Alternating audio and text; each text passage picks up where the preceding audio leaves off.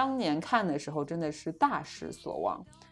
然后气的就是说这根本就不是我想象中的浪漫爱情，就不是我想象中的《爱在三部曲》应该所展现出来的。因为前两部都极致的浪漫，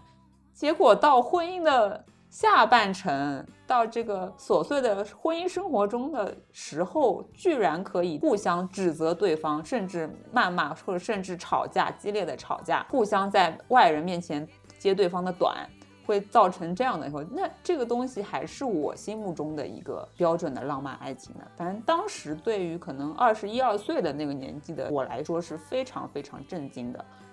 你没发现吗？你所有的浪漫爱情故事都是超级帅的男主角配超级美的女主角，对所以是从整个五官来说，视觉上、听觉上，包括你的那个逻辑各方面都能够帮你调试到那个你最想达到的一个程度，且你可以有强烈的共鸣。这个就是电影艺术，包括文学艺术带来的。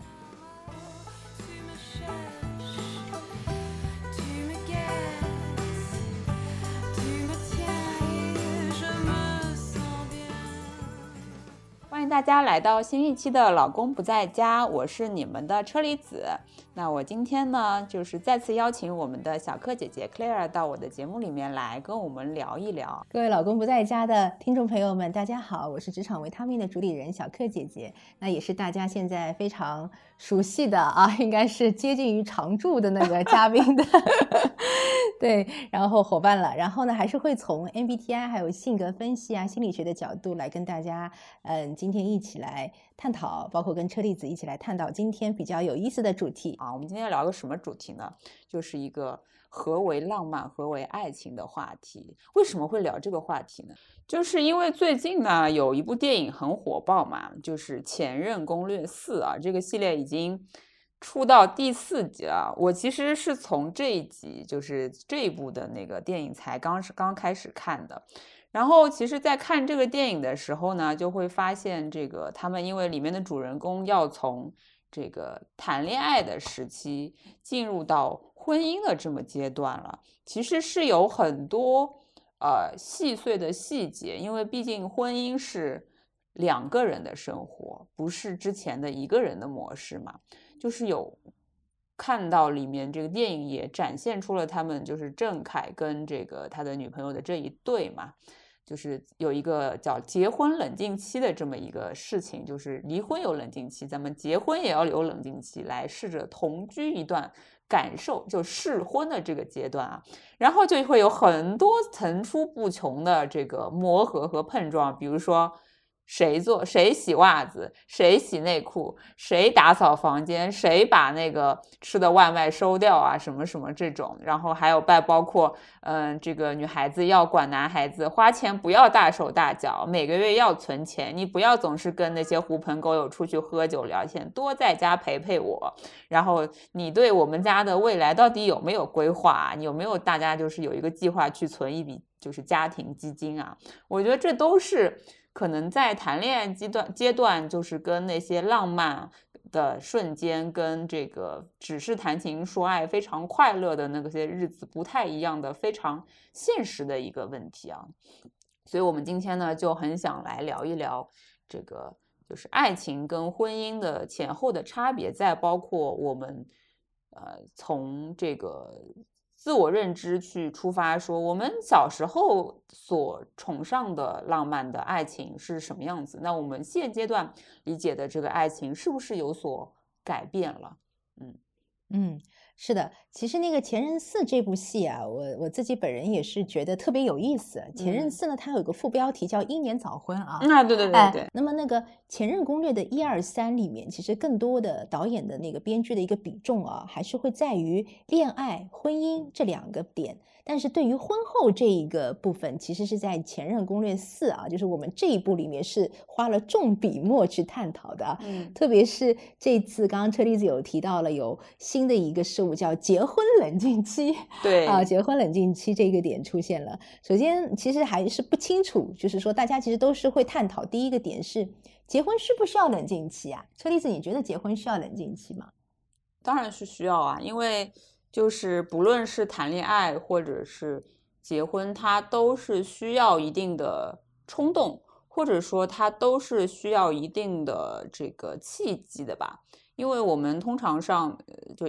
呃这个恋爱嘛，恋爱当然有，其实蛮多概率都是一见钟情嘛，因为对人的第一感觉，对吧？这种就是能决定百分之。七八十或者百分之一半以上的程度，是你对这个人有没有好感？有好感了，你才会愿意更就是去了解他嘛，对吧？所以我觉得，就是某种程度上，这个一见钟情的爱情也都是蛮常见的一种恋爱模式。但是呢，就是呃，这个婚姻呢，也是需要就是走入一段社会关系。就是你去跟世人宣告说，哎，我要跟这个人结婚了，我要跟他唯一了，我要跟他领证了，我们要套上结婚戒指了，我们要长期戴着这个戒指向外人宣告说我已经已婚了，你们不要来撩我。这个也是需要很大的勇气的，对吧？然后我们常常会听到很多的新闻，就是说，哎呀，这个可能恋爱多年的这个情侣啊，这个女生很着急啊，想要。结婚了，这个男生呢，还是觉得说没有准备好啊，或者怎么样子？其实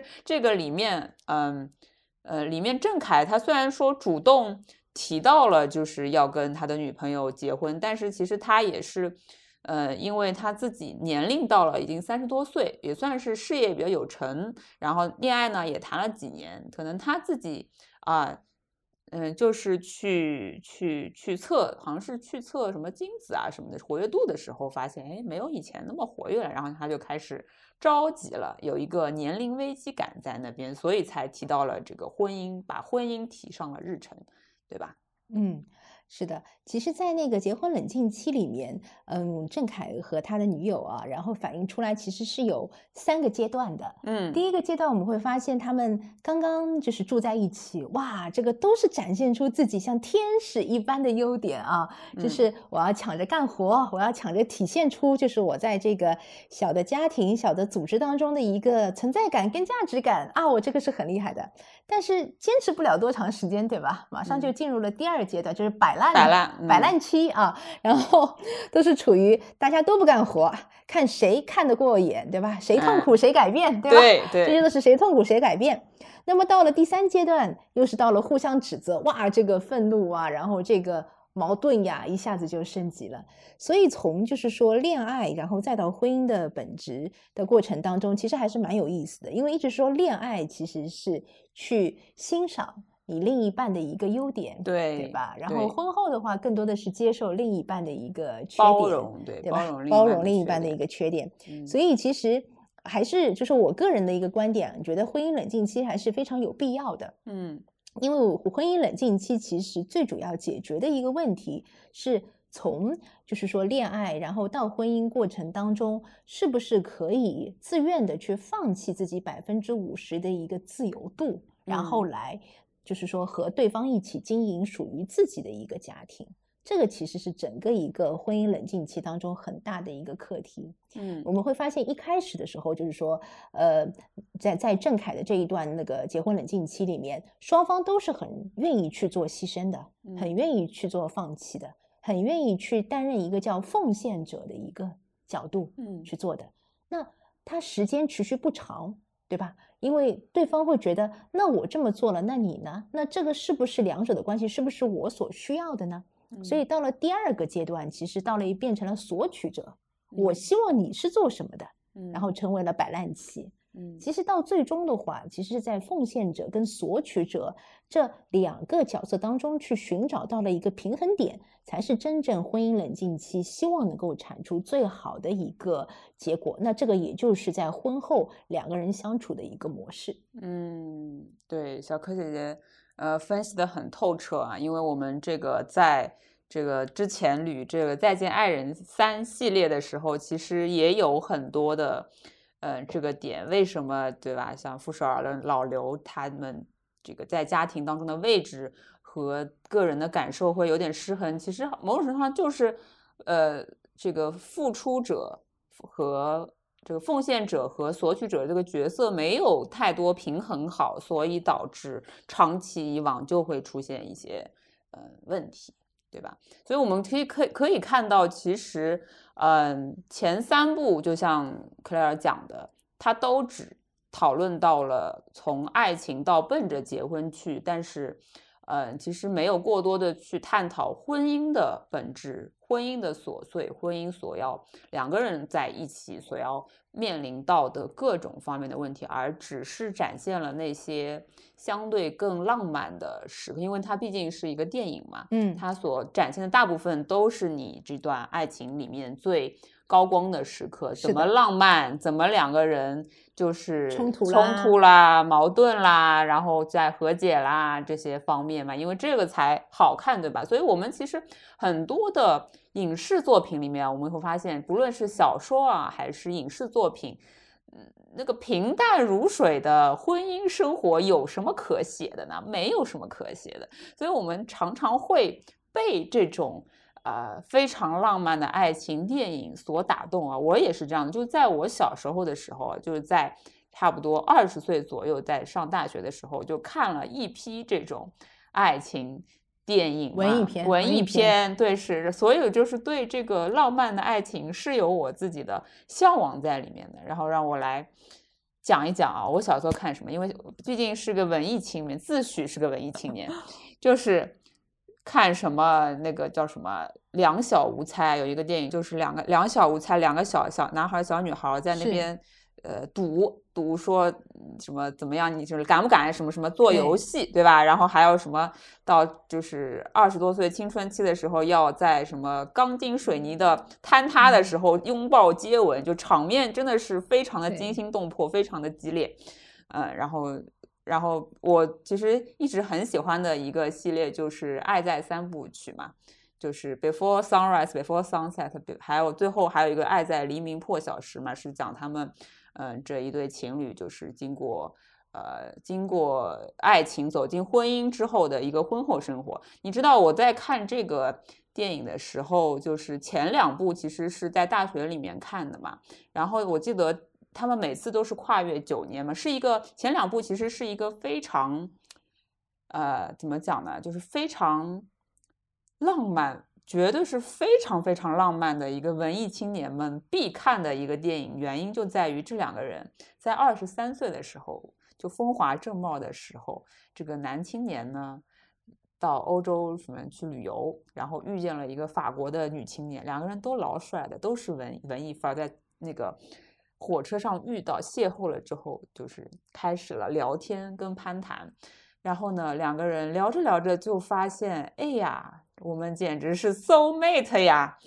然后呢，就一路走一路聊，那个男孩子就邀请这个女孩子下车去跟他在这个欧洲的古某个小镇的古城里面游览，然后他们经历了很多爱情的高光时刻，比如说在摩天轮当中接吻。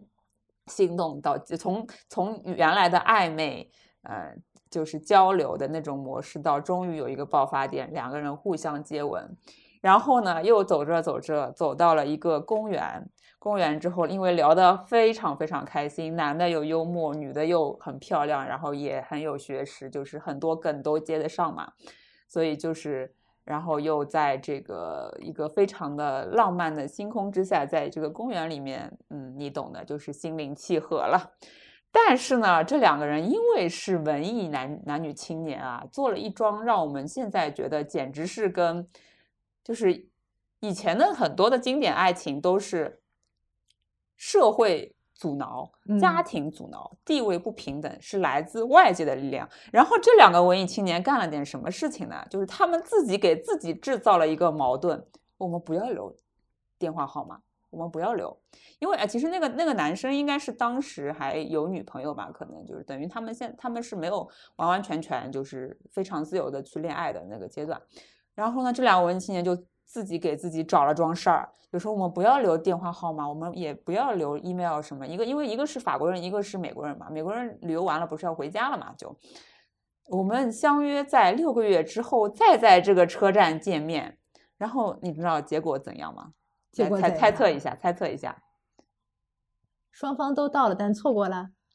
是这个女孩子，因为家里面祖母就是去世啊什么，然后就没有按时的出现在这个嗯嗯车站等这个男孩子。哦，他们是这么说，就是说如果你们我们六个月之后还对对方有感觉，那就来见面。嗯，那如果六个月之后没有感觉，那就不要来见面，就设定了这样子的一个关卡，自己给自己嗯设计的关卡。然后这个女孩子其实是想来见面的，但是是因为家里面有事情脱不开身，等到她再就是处理完事情再回去的时候，那个男孩子已经走了嘛。所以那个男孩子其实是很失望的，就是发现原来我心心念念那个人他并没有想着我，并没有想跟我再次邂逅。所以他其实是非常失落的嘛。然后后来他就回去了吧，回去就继续自己的生活。之后，嗯，第二部其实就是讲的这个九年之后，这个男孩子根据他的自己这段经历写了一本小说，然后这个小说就大获成功，卖了嘛，就是他成了一个小有名气的人气作家。然后呢，他就在巡回签售的时候，这个女孩子去探班了。然后就找到了他，因为他们原来本来两个人，如果这个男孩子不成名，这个女孩子是不知道怎么找到这个男孩子的，对吧？所以就九年之后呢，就他们又在这个男孩子的巡回签售会上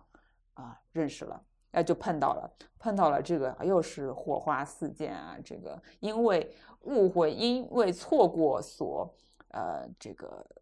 获得的这个爱情啊，真的是更加的香甜跟美好了，然后他们就。呃，就是在一起了嘛，终于终于在一起。然后我大概是大大一的时候看到了前两部，那当时真是对这个小小的我产生了非常大的心灵震撼。我感觉我那个时候的对爱情的价值观就是，我一定要找到一个 soul mate。我也是文艺青年吧，我也是觉得我跟世界上的很多人都。不一样，对我也要对我也要，我也要找到一个懂我的 soul mate，然后跟他嗯在一起。嗯，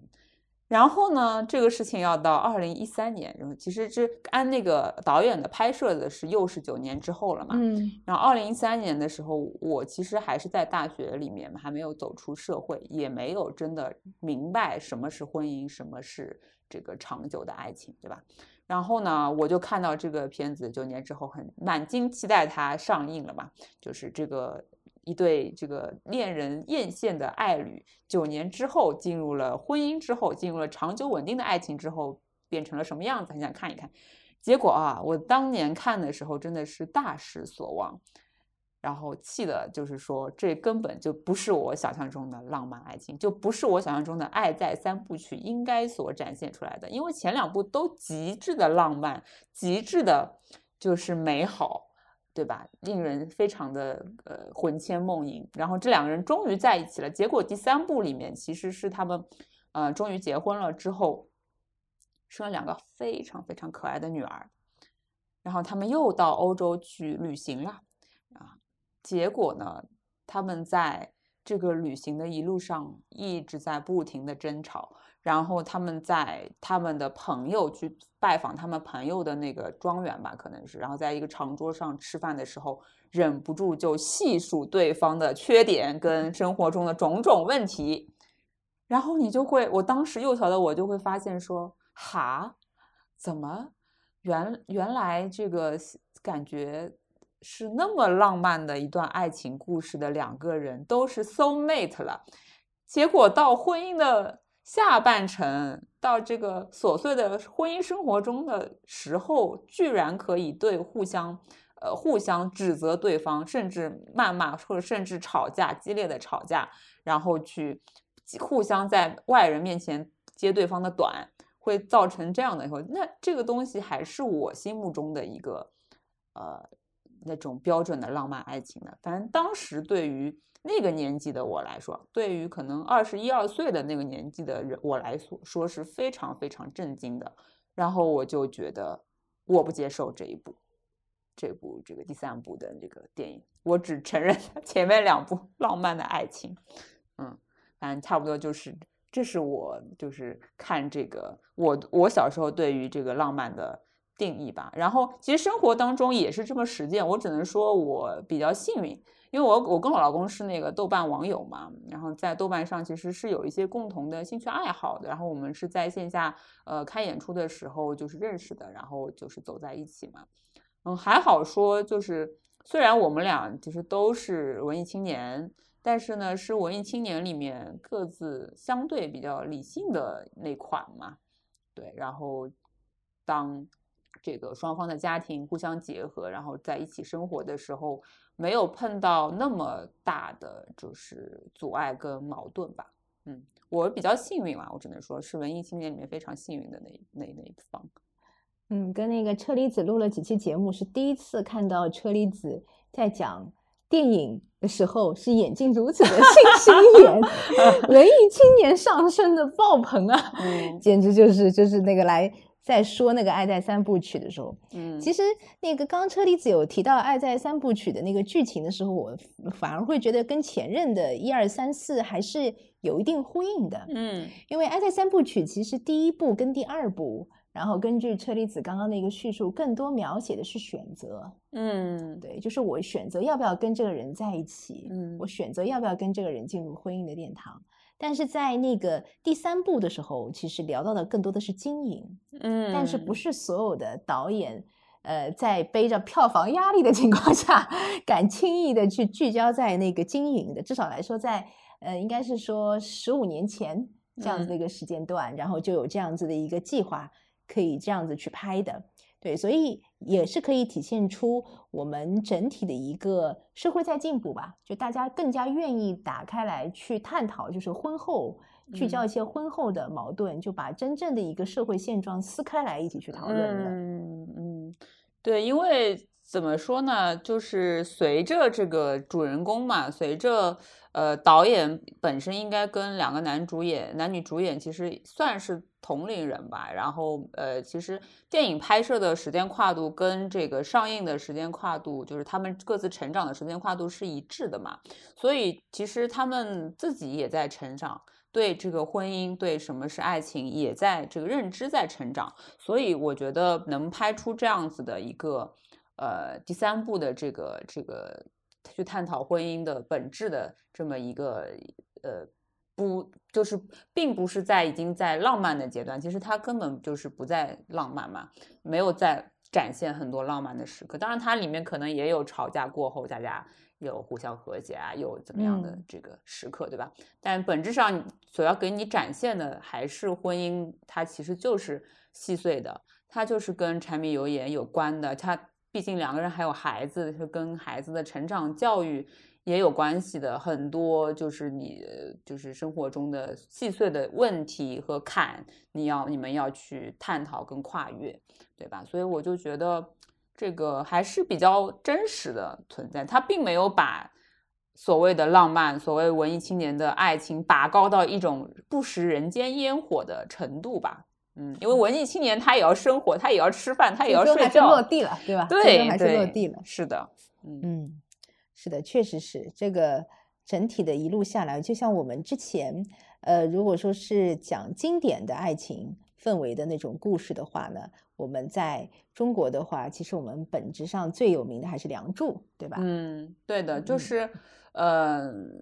我们在聊到这个东西，就是刚刚有讲到嘛，其实。爱在系列这两个人在第一集的，在第一部的里面自己给自己设置了一个坎儿，坎儿和很有可能达不成的一个，嗯，一个目标，就是他们两个就没有留下联系方式，就觉得说心有灵犀的话，我们就相约在六个月后再见。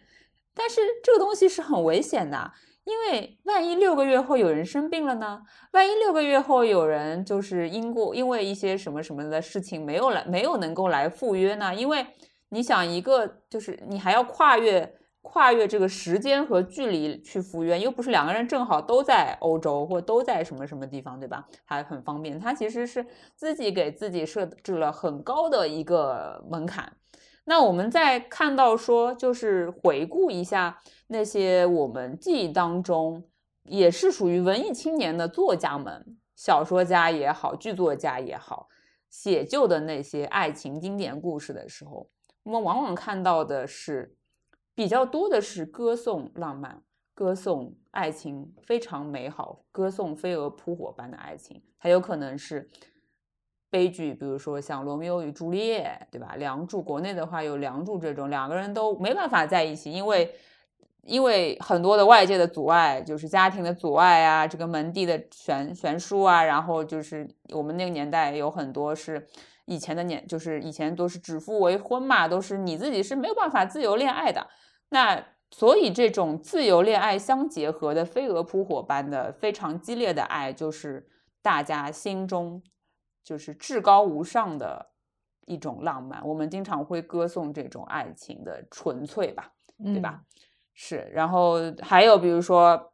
怎么样呢？就是什么白雪公主啊，像灰姑娘啊，都是属于。呃，门第非常和等就是阶层非常非常不一样的两个人吧。然后因为呃，原原来这两个人在自己的世界里是不可能遇到，也不可能结合的。但是就是因为不可能，大家喜闻乐见，想要去打破这种不可能，打破阶层，看到一段他们把它描述为所谓的这个爱情，对吧？嗯，然后。呃，看到说最后是一个 happy ending，然后包括其实简奥斯汀的《傲慢与偏见》也是的嘛，因为呃，达西他其实是一个呃有有权有势有财力资本的一个，对对对，人人都想去。啊，嫁的钻石王老五，然后伊丽莎白呢是属于她就在里面，她因为她的姐姐比她更漂亮，大姐就是呃更漂亮一点啊。然后她其实是又不是相貌最出众的，然后家里面还有很多的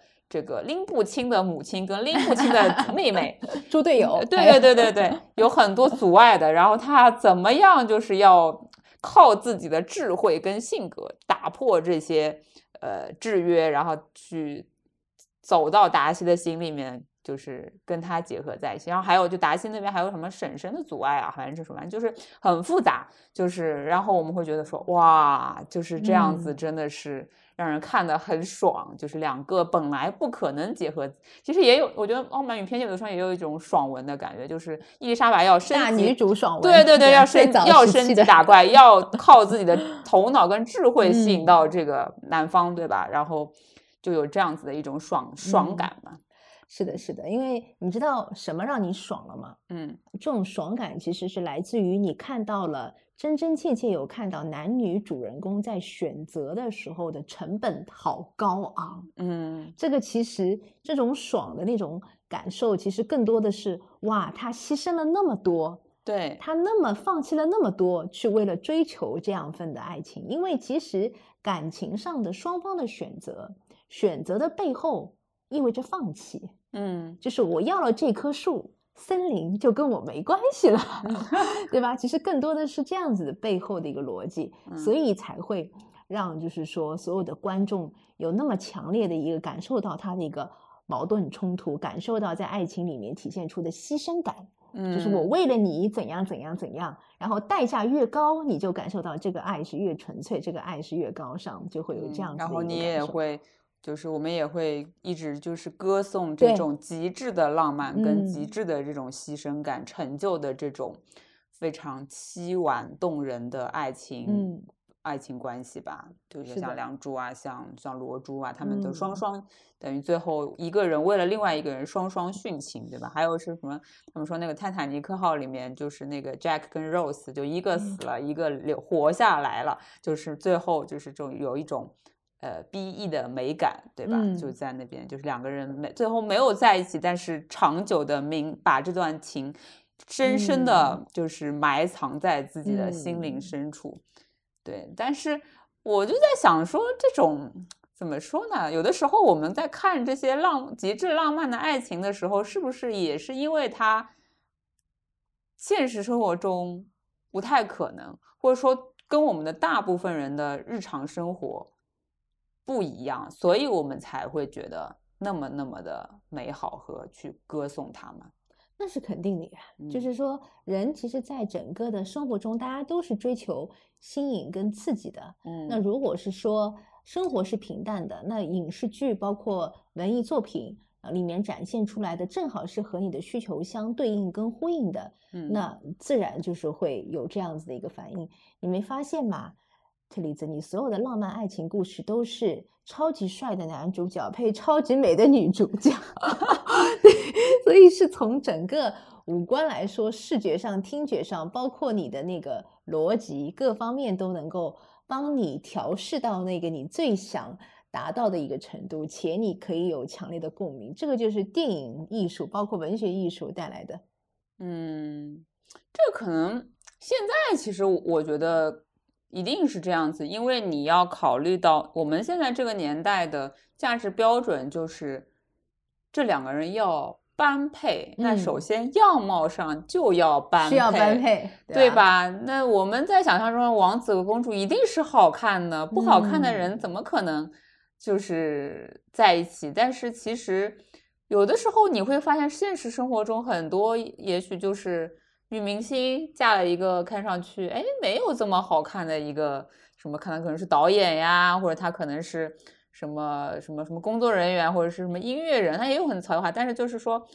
并不是俊男靓靓女一定是会组合在一起的。嗯，是不是说就是其实婚姻跟生活的背后有很多就是细碎的东西会。呃，就是把你原来的那种心动，把你原来的一见钟情，对这个外貌的呃什么要求都会呃消弭掉，你反而要活到更具体的日常的生活中去的时候，嗯，这一个人本身本本来的品质，他的生活智慧和他的性格是不是合适，其实是占了更大更大头的吧？那是肯定的。呃，艺术它是源于生活而高于生活的，所以当我们看到的时候，就是说一个嗯电影上的人物，或者说是舞台剧、话剧上、文学作品里的一个人物，它是结合了方方面面的，展现出的也是生活百态，嗯，对这样子的一个状况。但你真正回到生活当中的话，一个人作为一个独立体，他所能接触到的一个面，包括他能所接触到的人，其实都是有限的，嗯，他是在有限的范围内。去做自己对于配偶的一个选择，那么他就是每个人其实脑子里面都会有一张单子，嗯，虽然说就是说性格偏好不同的单子会不一样，或者说有一些说我看感觉演员没有没有单子的，但事实上这个不容否认，就是每个人在择偶过程当中脑子里面都是有这样的 list 一二三的，那么。嗯，在真正下定决心做选择的时候，就像车厘子你说的，就说每个人的核心需求是不同的。嗯，那么可能呃，你看到的不般配，背后肯定有很般配的地方。对，只是符合了他的一个选择的一个逻逻辑和我们说 priority 嘛，就是他所需要的一二三是什么。那我六七八可能我就可以忽略，或者说是我可以在婚姻生活中包容，对吧？对，嗯嗯，确实是的。那我们其实，呃，再来看那些非常非常经典的一些爱情故事的时候，呃，其实我觉得就是我们很多时候要去发掘那些呃经典爱情作品，不论是就是悲剧的，还是这个就是呃圆圆满结局的嘛，都要看到它很多。呃，其实是我们比较一厢情愿去看夸大的那些浪漫的部分，就比如说你之前有提到说，其实那个呃叫什么灰姑娘跟王子嘛，然后其实我们后来会看到说，这个王子可能很大概率就是个妈宝男，有可能啊，对对，然后就是因为你知道现实生活当中不被祝福、不被家人支持跟祝福的爱情，其实是非常非常。辛苦的一桩事情，就有很多的文学作品，其实也有描绘到，比如说像最经典的，我能想到就是像《金粉世家》这个电视剧嘛，嗯，冷清秋跟金燕西是冷清秋，其实是一个比较呃贫苦的家庭出身的一个女孩嘛，有才气，然后金燕西其实就是一个大家族里面的老七，最小的又是最宠爱的一个公子哥儿，对吧？然后只是因为可能。一见钟情，或者说冷清秋，呃，在他的世界里面从来没有出现过这样的女孩，然后他们俩就在极致的浪漫的爱着。我还记得那个电视里面有那个什么有一幕是什么，好像就是那个呃，在一个白铺满了向日葵的一个地里面，两个人双双躺下，就是是的，就是非然后像那个冷清秋喜欢百合花嘛，然后就一直给他送百合花啊什么的，就这种非常非常浪漫的情况下。终于结合了，但是后来我们当小时候都看过那个《金粉世家》，到最后是两个人在生活当中出现了非常非常大的矛盾跟问题嘛，对吧？就是两个人互相也不理解对方，然后呢，再加上冷清秋的性格还是更还是更嗯比较冷一点，比较嗯。没有那么会，就是怎么讲，不是写这种温柔，写就是温柔贤淑，就是贤内助的那种性格，还嗯是很有自己的想法的一种女女孩儿嘛，所以就最后两个人就互相不理解，然后爱情原本的爱情，浪漫爱情也走向了覆灭。对是的，这个《金粉世家》当年是特别热播的，从小说也好，然后再到电视剧，再到主题曲，也嗯是属于不能说用“毒害”这个词，但基本上大家三四遍都有看过吧。嗯 对啊，当时这个情况，然后嗯，确实是的，就是感觉冷清秋这个董洁演的那个女主角啊，因为嗯当时董洁特别美啊，就是嗯说各种民民国的造型，就感觉是属于婚前被捧得有多高，婚后就被摔得有多惨啊。嗯，就是这样子的一个过程，就是还是不能够避免是说那个金燕西演的这个，就说金燕西的这个角色，她有很强的猎奇心理，嗯，因为一开始他是得不到的，对，就是去我还记得有个桥段是他去为了追冷清秋，然后到那个就是说他的学校去做代课老师，嗯，然后去，然后他也是有情敌的，当嗯。时也是那个应该是冷清秋的另外一位老师，然后情情敌又出现，然后他再是，所以就是满足了所有男性在追求女性这条道路上的英雄史诗的需嗯要的这些情节，他嗯自己给自己制造了。就是说，哦，我这个有情敌，好，我打败了这个情敌，我胜利。嗯，然后我需要去打动这个女孩的心，然后我就去制造各种各样的浪漫。然后他又是公子哥，有钱有资源，对不对？对对对，嗯对啊，所以就是说，在这样的强攻之下，那么其实，呃，冷清秋作为当时时代一个女性角色来说，她就是我既然已经被追到这个程度了，那我就试试看吧。其实一开始会发现，还是冷清秋并没有那么的，就说投入于这一段感嗯情当中的，是冷清秋是越到后面越投入的，嗯，而金燕西是属于。很就是说，一开始就是那个拉满格的一个嗯状态，非常热烈对，然后热情对，但嗯但是到婚后，他一旦就是这个婚姻关系成立了，婚后他就是属于慢慢慢慢就往往下来，就没有之前那么热情了，嗯就这么个过程。嗯嗯是的，挺令人惋惜的一个，嗯就是没有能够，然后其实也是因为就是你刚刚讲讲到，其实说不被家庭祝福的这个爱情，或者说像两方悬殊差的太大的这个呃家庭，其实是就是我们以前为什么说什么门当户对啊，你的你的爱，你的这个婚姻是就是父母去和媒妁之言去匹配的嘛，其实也是有这种就是那冷清秋，因为冷清秋以前就是等于说金燕西爱他是就是冲破了重重阻力。呃，到了这个家庭，但是在这个家庭里面，他其实没有，因为他本身的性格又不太是就冷冷的嘛，又不太是会在这种婆媳呀、然后很多的嫂嫂之间就是什么周旋嗯。呀、什么这种之类的嘛，好像只有他可能金燕西他爸爸比较赏识冷清秀的才华吧，可能、嗯。对，就觉得是个才女。然后呢，就是也不太会在这种大家族里面相处，所以导致的一个结果就是他其实孤立无援。当这个金燕西也不站在他那边了之后，他在这个家族里面是非常的寂嗯寞难受难受的。对，嗯嗯是的呀，就是所以就是说，呃，但是他们这一段的话，因为小说毕竟是小说，影视嗯。作品更加是优化过的，嗯。但当时这个年代，因为还有很多的战乱跟纷争嘛，嗯嗯，所以观众们看的才那么开心，是吧？在那么战乱纷争的年代，然后出现了贵公子爱上了那个灰姑娘，然后还要如此多的，就是冲破阻碍，然后去追求真爱，但是到最后又是这样，所以是源于浪漫，然后又落于现实的这个过程，所以是嗯。属于意料之外，但是也是情理之中。如果是真的是最后金粉世家。最后的结局，包括小说的结局是写冷清秋跟金燕西从此过上了幸福安逸的生活，似乎这部剧也不会那么红了。嗯，对的，就是因为嗯就美好的爱情被拔的那么高了之后，它摔的又非常的惨跟破碎，然后包括金燕西这个人，大家就是会典型的说是一个浪漫的公子哥，但是他就不接地气，然后他到最后这个就越发的不理解他的老婆在想什么了。他其实是一个蛮典型的，就是这种浪荡子的这么一种呃人物吧。嗯，所以大家就会更加的惋惜吧。就对这一对，然后也会记得更加的刻骨铭心，就记记得更加深刻，所以到现在也被很多就是什么 cut 啊，B 站上的 cut 也会反复播放，然后或者是大家就是都记得，会常常拿这这个爱情的模式去，也不叫警醒吧，或者是怎么讲，就是教育意义，这个模式不可取，这个模式不可 取，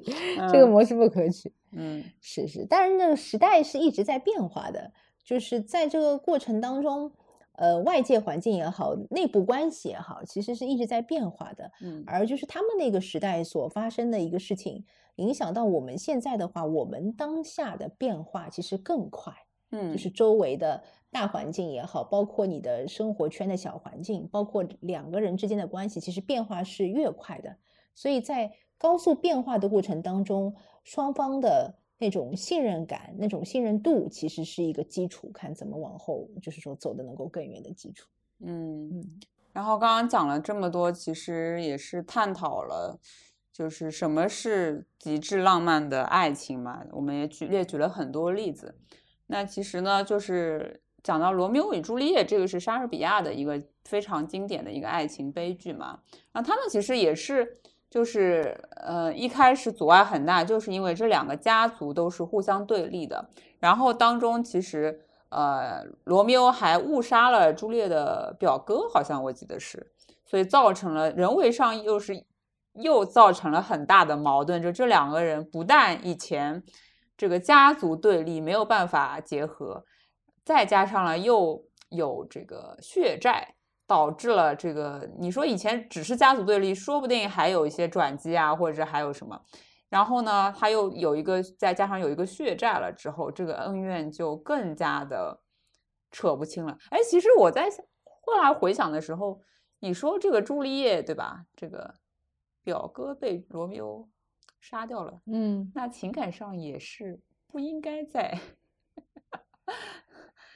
不应该再去找罗密欧的呀！你说这个男人跟你长长久久生活在一起的亲戚和你的家族，你要为了这个家族和你的就是表哥的去世，就背负着很多东西，然后冲破重重阻碍去追求自己浪漫的爱情，对吧？也那个我们谈这个点，我觉得车厘子提了一个特别有意思的点啊，这个其实引出的一个叫恋爱滤镜，我不知道你有没有听说过？对对对，就是嗯。罗密欧跟朱丽叶，它是一个非常经典的一个爱情故事，嗯，然后它经典到就是我们从心理学的角度上来说，甚至于对于 puppy love，就是我们说，嗯，青少年的初恋什么，我们都会说要防止罗密欧朱丽叶效应，已经到这个程度了，对，所以它很经典。然后经典的里面其实会有很多爱情的元素，从心理学角度上来说。有一个特别有意思，就叫情人的滤镜。嗯，中国有一句古话叫“情人眼里出西施”，对，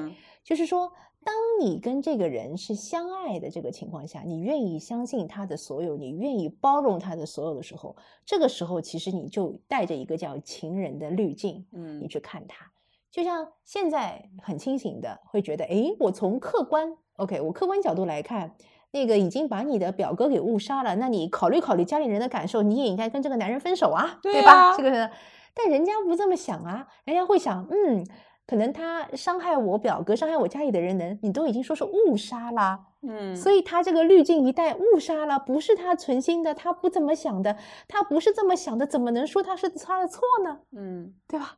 所以这叫情人的滤镜，嗯，但这个也就是产生在。两人就是说相爱特别特别，就是说好的一个时间段。当真正落到现实了，情人的滤镜啪一下来，哇，现实满地疮痍，千疮百孔，一地鸡毛。是的呀，对吧？但是我们在传统的那些，就是就莎士比亚的原作里面，其实两个人是又阴错阳差，是没有能够结合在一起，而双双殉情了嘛？等于说，一个是。呃，就是喝了那个毒药之后，本来要醒过来，然后那罗密欧过去看到说，哎呀，怎么他已经去世了？然后就等于自那我也走了吧。然后对，然后呃，这个朱丽叶回过头来看见罗密欧自杀，然后他也殉情了，是一个，也是一个，就是还处在热恋期，非常非常热烈的时候的冲动，就是被荷尔蒙冲破了，就是自己的这个可能头脑的时候能够做出的一些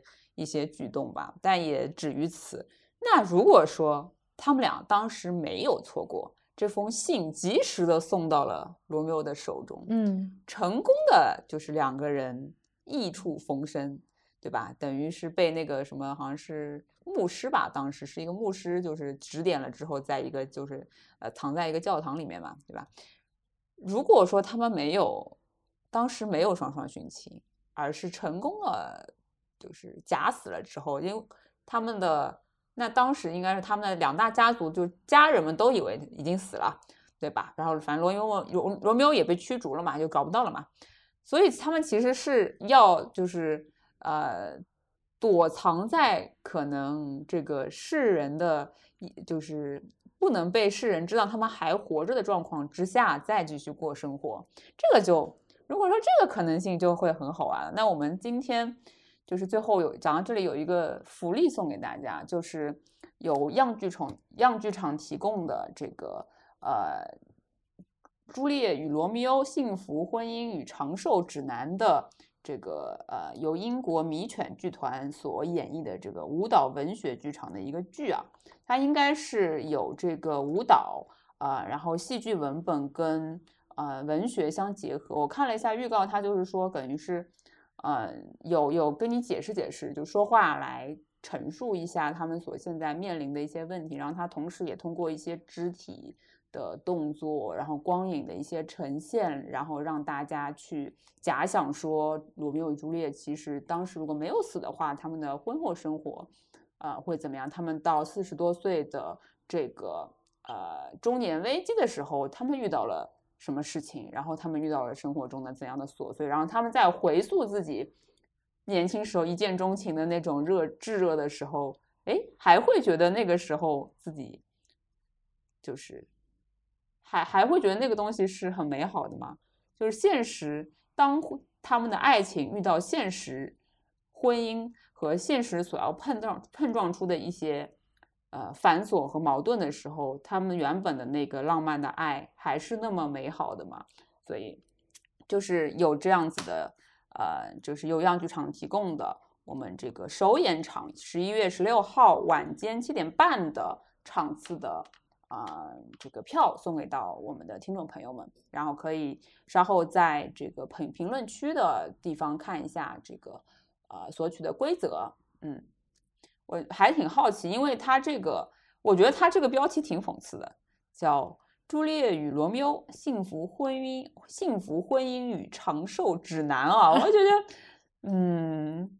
对，是蛮有意思的，是吧？对，就是感觉是一个挺反讽的一个标题，嗯，就说明真正落地了以后事儿很多啊，嗯，但是人跟人之间呢都会有情感账户，我相信还是会有很多。曲折的故事，它不是一个一次性的，它肯定会有很多的曲折故事，因为他俩相爱实在太难了。然后过程当中，情感账户在婚前其实积累的很厚，嗯，都是为对方牺牲很多的，嗯。那在婚后其实是慢慢从情感账情感账户里面去抽钱提款的一个过程，嗯。所以就不知道已经要谈到长寿这个主题了，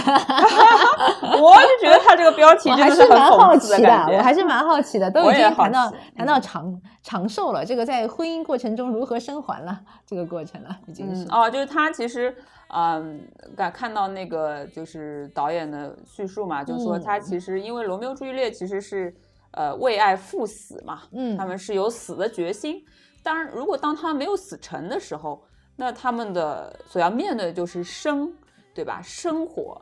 那生活是有组成的，生活就是柴米油盐，生活就是平淡。他怎么样去面对他们这个往后的平淡的婚姻生活里面呢？没有那么多激情了。没有那么多惊心动魄的时刻，没有那么多为爱赴死，所谓的为爱赴死的那些意义在的。那么生的本质是什么？婚姻的本质又是什么？所以我们可以，呃，就是在这个看看是不是能够在这个作品当中窥见一下这个。这个这些真相吧，还是很值得期待的。对对对，好的，那我们今天的节目差不多就到这里啦。那也谢谢小柯姐姐到我们继续到我们这个啊老公公在家来做客，跟我们探讨了一个就是关于浪漫、关于爱情的这么一个主题啊。对，好，谢谢车厘子的邀请。好，嗯，好的，那我们下期再见，拜拜，拜拜。